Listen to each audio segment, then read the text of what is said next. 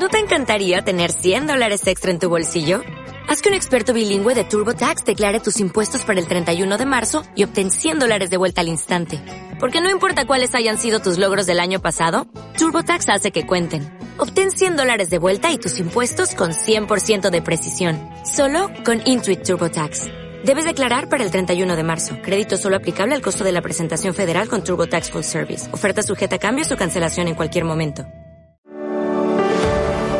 diverso e incluyente, las ciencias de la salud y el conocimiento de la inclusión.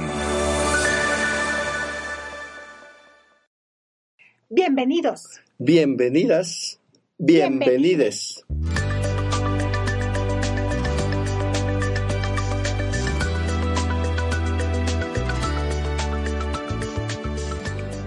Es un gusto enorme para nosotros estar nuevamente aquí con ustedes en este espacio para llevar a cabo un programa más de la segunda edición de Diverso e Incluyente.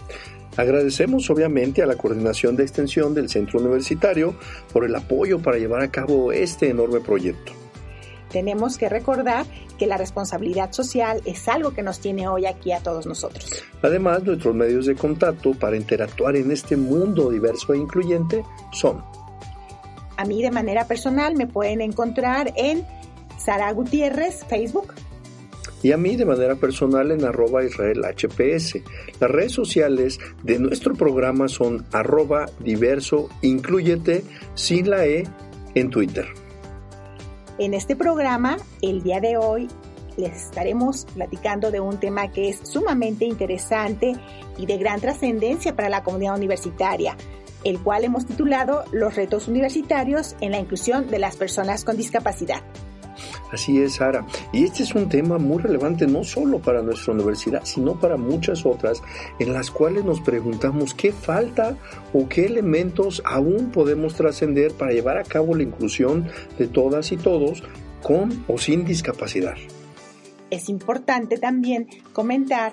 que necesitamos conocer cuáles son aquellas estrategias, cuáles son aquellos em, recursos, cuáles son aquellas propuestas que hay, incluso también cuáles son aquellas buenas prácticas que nos van a llevar verdaderamente a lograr que aquellas barreras que impiden la inclusión de las personas, en este caso de estudiantes, académicos, administrativos que tienen alguna condición de discapacidad, pues puedan desenvolverse de una manera adecuada en este centro universitario. Así es, Sara. Y comenzamos primero por saber qué es inclusión. Y en términos generales podríamos entender esta más allá de aquella situación de si tiene o no tiene algo que le impide físicamente desempeñarse, como aquellas barreras que se ponen socialmente en las instituciones y que les impiden precisamente a las personas participar. Obviamente la condición de discapacidad entendida en este contexto de la falta o el déficit se suma sobre todo al hecho de que socialmente no les permitimos, como lo mencionaba, su participación y tampoco les permitimos interactuar con todos los elementos que están presentes en un centro universitario. Me gustaría agregar que cuando hablamos de inclusión también es importante hablar de una inclusión social la cual tiene que ver con un proceso que busca incrementar y mantener la participación de todas las personas de la sociedad, de la escuela o de la comunidad eh, de forma simultánea, procurando disminuir y eliminar, por lo tanto, todo tipo de procesos que pudieran llevar a una exclusión o discriminación.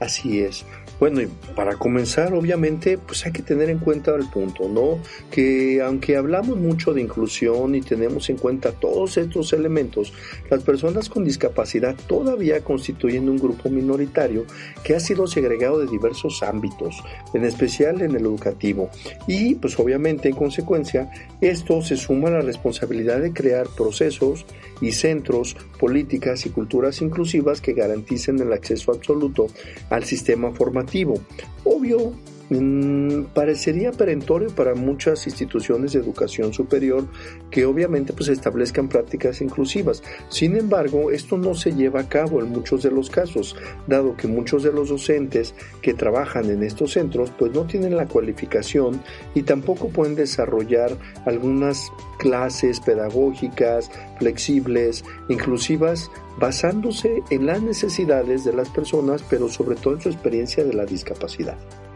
Quisiera agregar algo a lo que estás diciendo, Israel, eh, retomando a Cole.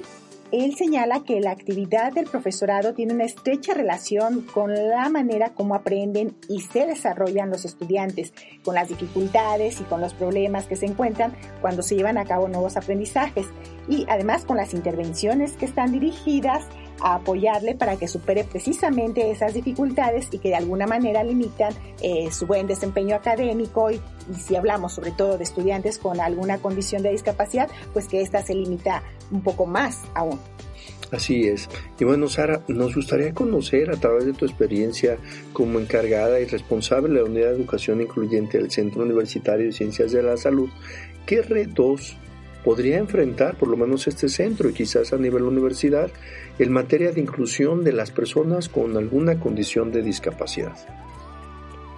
Te puedo compartir que desde la experiencia que tengo eh, ahora en la unidad de educación incluyente, si bien existen algunas barreras que tienen que ver con la cuestión de la accesibilidad, barreras arquitectónicas, eh, me iría más por lo que son las barreras actitudinales. Justo ayer se presentaba una estudiante y nos compartía cómo ha sido su trabajo ya en el campo. Eh, ella estudia enfermería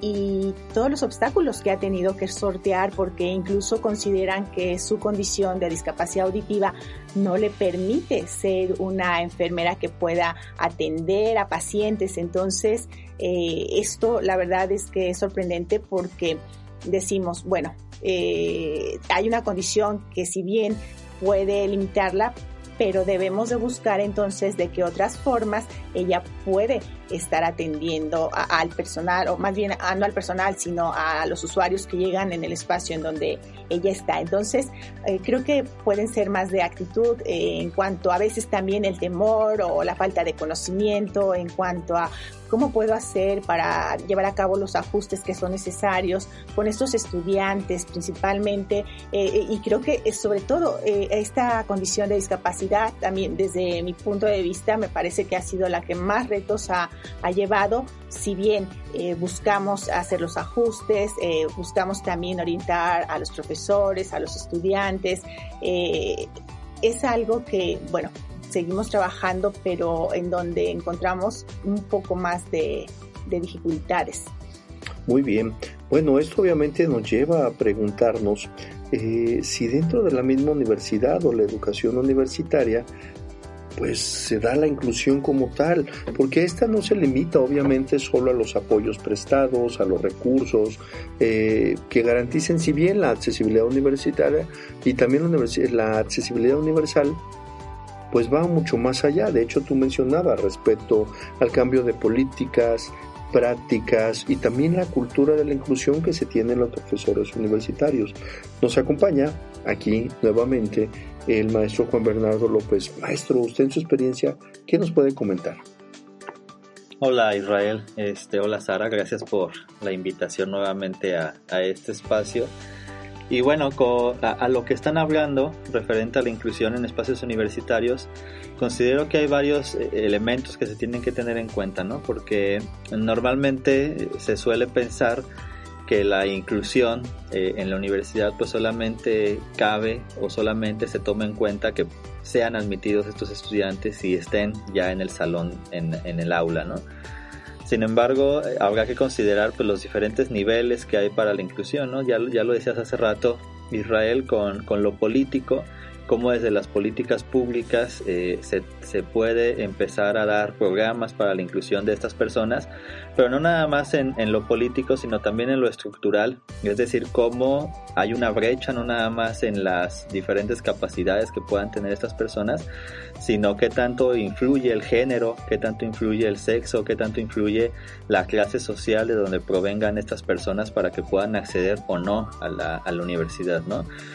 Eh, y en ese sentido, entonces, con, el, con la experiencia que comentaba Sara de la enfermera, pues no es nada más entonces que la persona eh, con discapacidad esté en el aula, sino cómo también se pueden modificar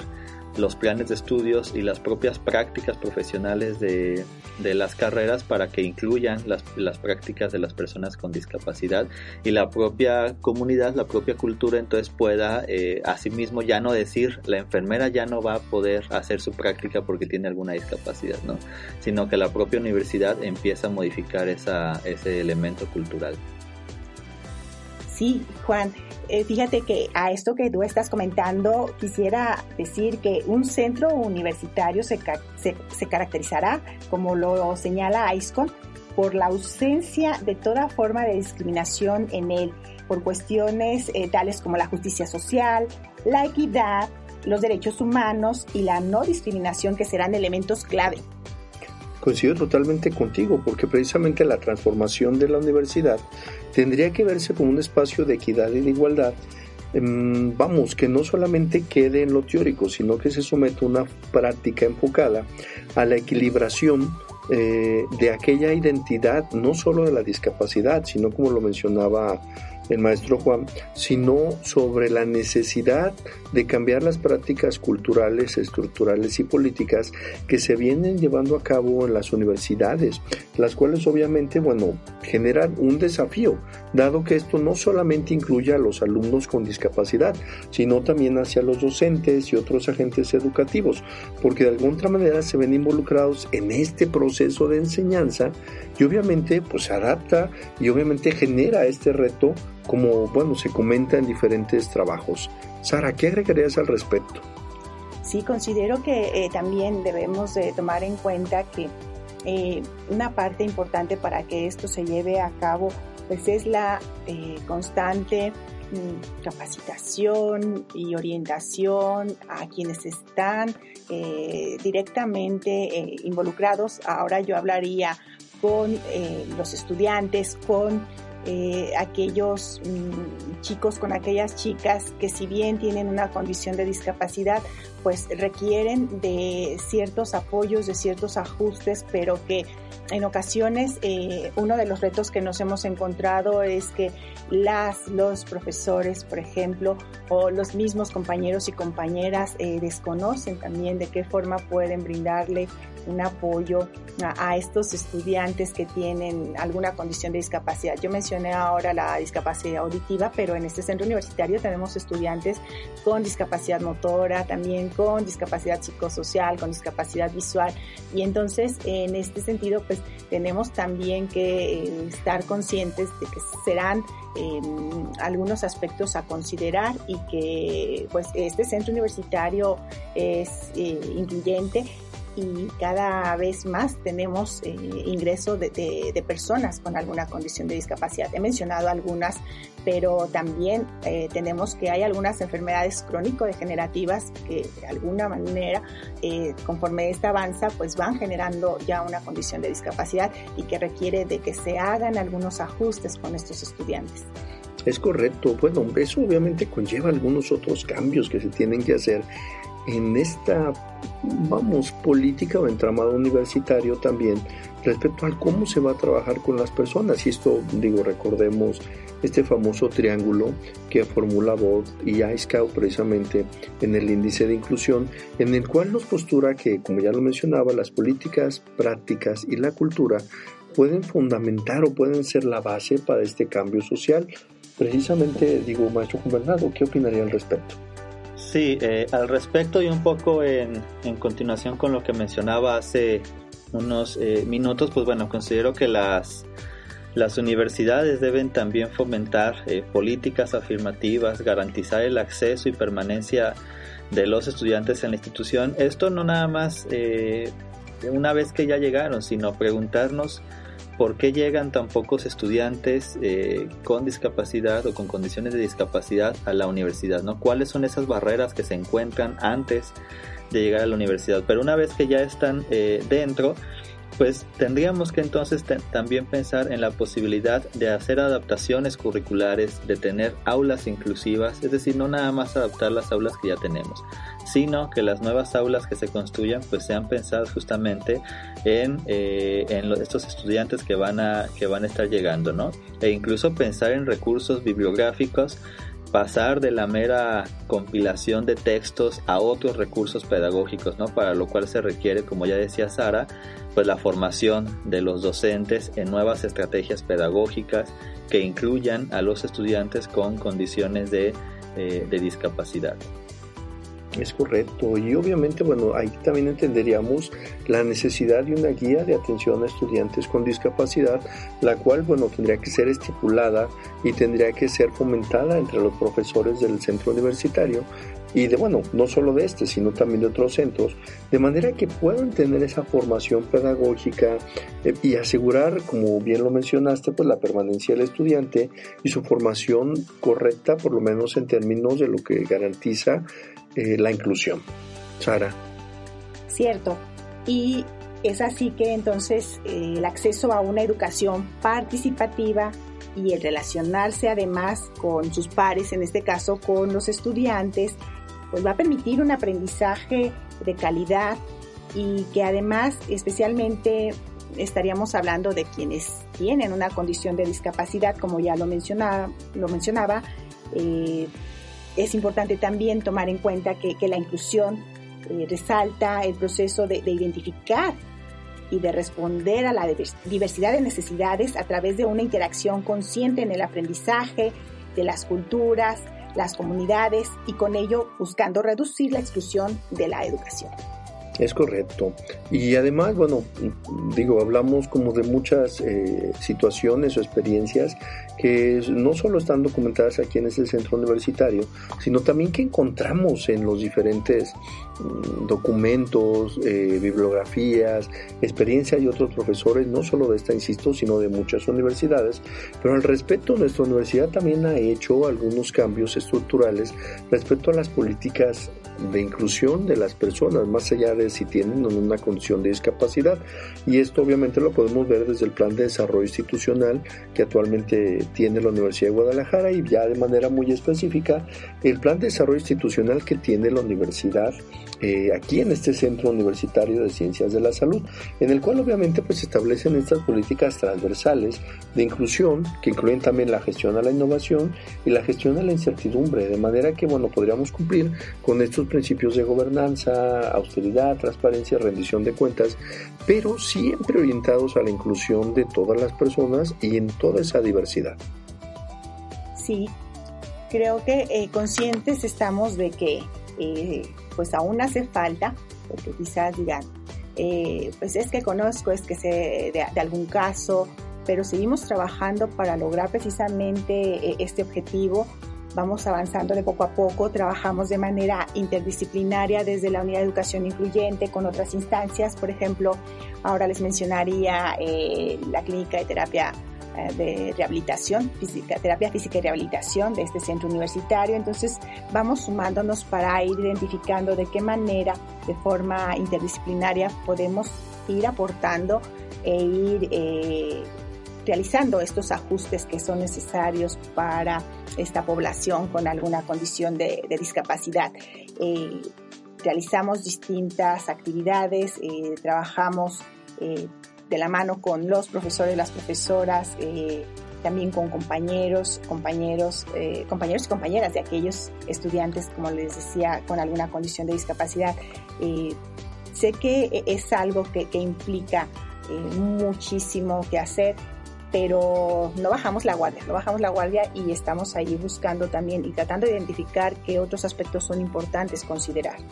Es correcto y bien, digo, repito esto constantemente, pero sí, sí, claro que lo es, porque en el PDI de este centro universitario, lo que se busca es garantizar una educación inclusiva, equitativa y de calidad, que sobre todo promueve el aprendizaje durante toda la vida de la persona, porque bueno, esto no nos desvincula del contexto global y por ello obviamente pues hay que innovar en los diferentes procesos educativos, como ya lo mencionaba el maestro Juan Bernardo, y sobre todo en lo académico tratar de consolidar aquellas comunidades con competencias esenciales para aprender eh, a lo largo de la vida, pero también sobre la inclusión, la equidad, el aprovechamiento de estas tecnologías y pedagogías que son innovadoras, pero que también tendrían en todo caso que ser aplicadas a estas nuevas tendencias de incluir no solo la discapacidad, sino también la interseccionalidad de las personas. Sí, Y ahora que te escucho, Israel, quisiera compartir un, una experiencia que ha sido muy agradable desde la unidad y que tiene que ver que si bien existen muchos retos aún dentro de este centro universitario particularmente, nos hemos encontrado con una grata sorpresa en cuanto sobre todo a las y los compañeros de estos estudiantes porque eh, hemos tenido una excelente participación cuando tenemos algún taller, algún curso que esté enfocado precisamente para ir eh, fomentando cada vez más una cultura de inclusión, para irles también brindando orientación que a ellos, a ella les permita poder también ir eh, eliminando cada vez más estas barreras que puedan existir, sobre todo yo hablaba de barreras actitudinales. Entonces, eh, por ahí sale algo y, la respuesta es buenísima, o sea, enseguida eh, responden, eh, hemos tenido hasta en un taller eh, inscritos, luego nos rebasan hasta 70, 80 personas en 5 minutos, 10 minutos que la publicación sale, entonces también yo creo que eso nos lleva a darnos cuenta de que estamos en un centro universitario donde están interesados precisamente en conocer y en saber cómo se puede también construir un centro universitario incluyente. Sí, y ahí Sara, en, eso que mencionas, justamente rescatar las propias actividades de la, de la unidad, en donde pues desde 2018, ¿no? Se, se empiezan a hacer eh, eventos con la comunidad de la diversidad eh, sexual y donde en 2019, por ejemplo, asistieron hasta 650 eh, personas con el webinar de inclusión y diversidad en tiempos eh, de pandemia. Entonces creo que es bastante importante lo que está haciendo la, unidad para atraer la atención sobre estos temas y que por lo menos empiecen a, a discutir este, y como tú bien lo dices, ¿no? una gran cantidad de personas que, han, que, han, que se han interesado por esto. Y que otra de las cosas que también a través de, vamos, de estos retos que han surgido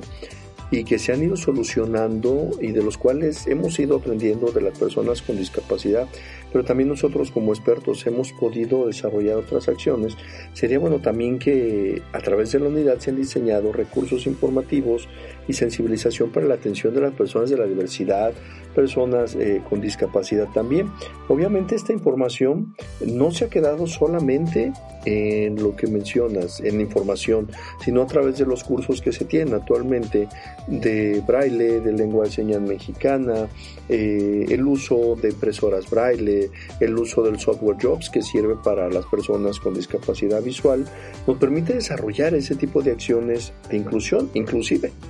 valga que, lo, que sea redundante, este podcast en sí mismo permite precisamente esa interacción con las personas y además nos permite ahondar en aquellas problemáticas que consideramos quizás atendidas en ciertos momentos, pero que al momento de invitar a nuestros expertos y a nuestras expertas, nos damos cuenta que aún falta mucho por atender. Por supuesto.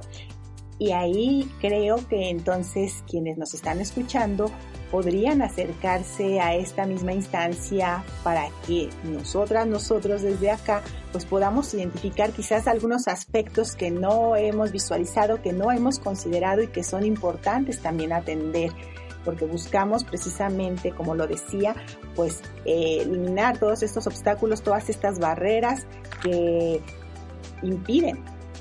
que las personas con discapacidad, o incluso como lo dices Israel, eh, de mm, las comunidades eh, LGBTIQ, de la diversidad sexual, pues también puedan tener eh, un centro universitario incluyente.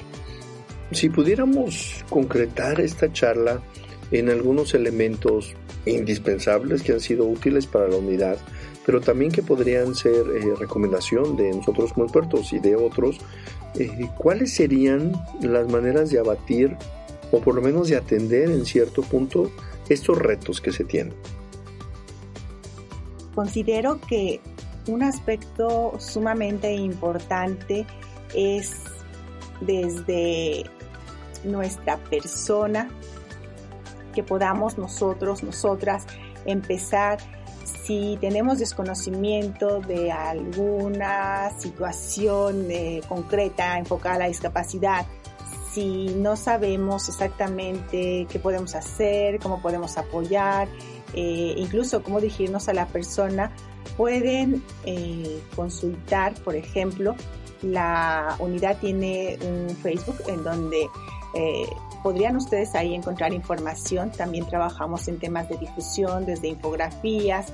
eh, donde también les compartimos cómo ustedes pueden eh, actuar, pueden dirigirse a las personas, incluso en la misma unidad de educación incluyente pueden acercarse para que podamos informarles y estar atentas a las redes de este centro universitario para conocer cuando hay algunos eventos de formación e información. Sí, y yo agregaría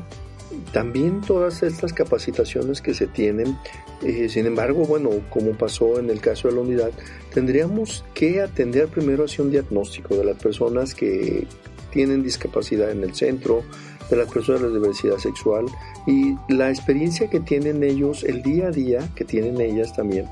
eh, al venir a una universidad en la cual no solo es un reto incorporarse, a una clase, sino también el traslado. Además también, bueno, el análisis de aquellos campos emergentes que se tienen a las nuevas tecnologías, al uso de nuevas pedagogías para incluir a las personas. Y algo que yo considero relevante que ha hecho la unidad es hacer el cambio de esta cultura que se tenía respecto a lo que eran las necesidades educativas especiales y ahora lo que es la inclusión, en la cual ya la persona deja de ser aquella portadora de la discapacidad y entonces comenzamos a atender aquellos problemas sociales que precisamente involucran a todos los profesionales y todas las profesionales que forman parte de la universidad y bueno, en este caso de este centro universitario. Sí, muy importante lo que acabas de mencionar ahora creo que este tema da para mucho más. Desafortunadamente el tiempo se nos está terminando y ahora pues dejaremos para una segunda emisión el poder continuar con algo tan importante como es identificar precisamente los retos que tiene eh, las universidades para la inclusión de las personas con discapacidad. Así es. Bueno, pues como bien lo dice Sara, hemos llegado por lo momento al final de esta emisión. Y recordemos que, bueno, es importante estar enterados sobre los distintos retos, las diferentes situaciones que viven las personas con discapacidad, no solo en nuestro centro universitario, sino también en la sociedad. Claro, y les invitamos a que nos sigan para nuestro siguiente programa y que además insisto, se acerquen a la unidad de educación incluyente de este centro universitario si desean conocer más, con mucho gusto les vamos a atender y escucharemos también aquellas propuestas que tengan, aquellos comentarios, aquellas sugerencias, serán siempre bienvenidas. Bien, pues por lo pronto no nos despedimos, sino que los esperamos para la siguiente emisión. En la que estoy segura de que será de su gran interés y además de mucha utilidad. Así es, Sara. Y estoy seguro de que quienes nos escuchan estarán atentos, atentas, atentes a nuestra próxima emisión, en la que la voz de los expertos y las personas que tienen la vivencia de esta diversidad, pues hace eco en todos los demás, sobre todo en quienes trabajan en pro de la inclusión y la diversidad en nuestra comunidad universitaria y fuera de esta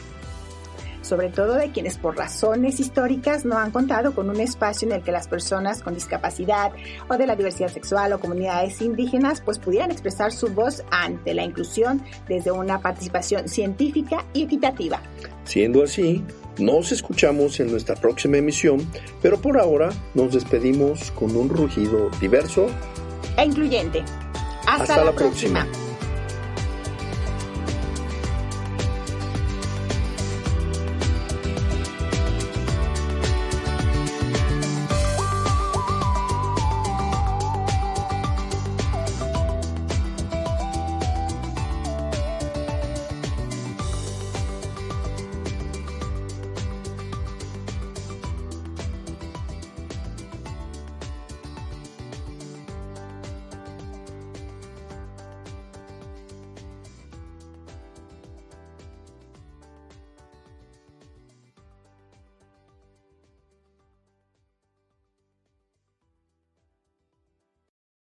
¿No te encantaría tener 100 dólares extra en tu bolsillo? Haz que un experto bilingüe de TurboTax declare tus impuestos para el 31 de marzo y obtén 100 dólares de vuelta al instante. Porque no importa cuáles hayan sido tus logros del año pasado, TurboTax hace que cuenten. Obtén 100 dólares de vuelta y tus impuestos con 100% de precisión. Solo con Intuit TurboTax. Debes declarar para el 31 de marzo. Crédito solo aplicable al costo de la presentación federal con TurboTax Full Service. Oferta sujeta a cambios o cancelación en cualquier momento.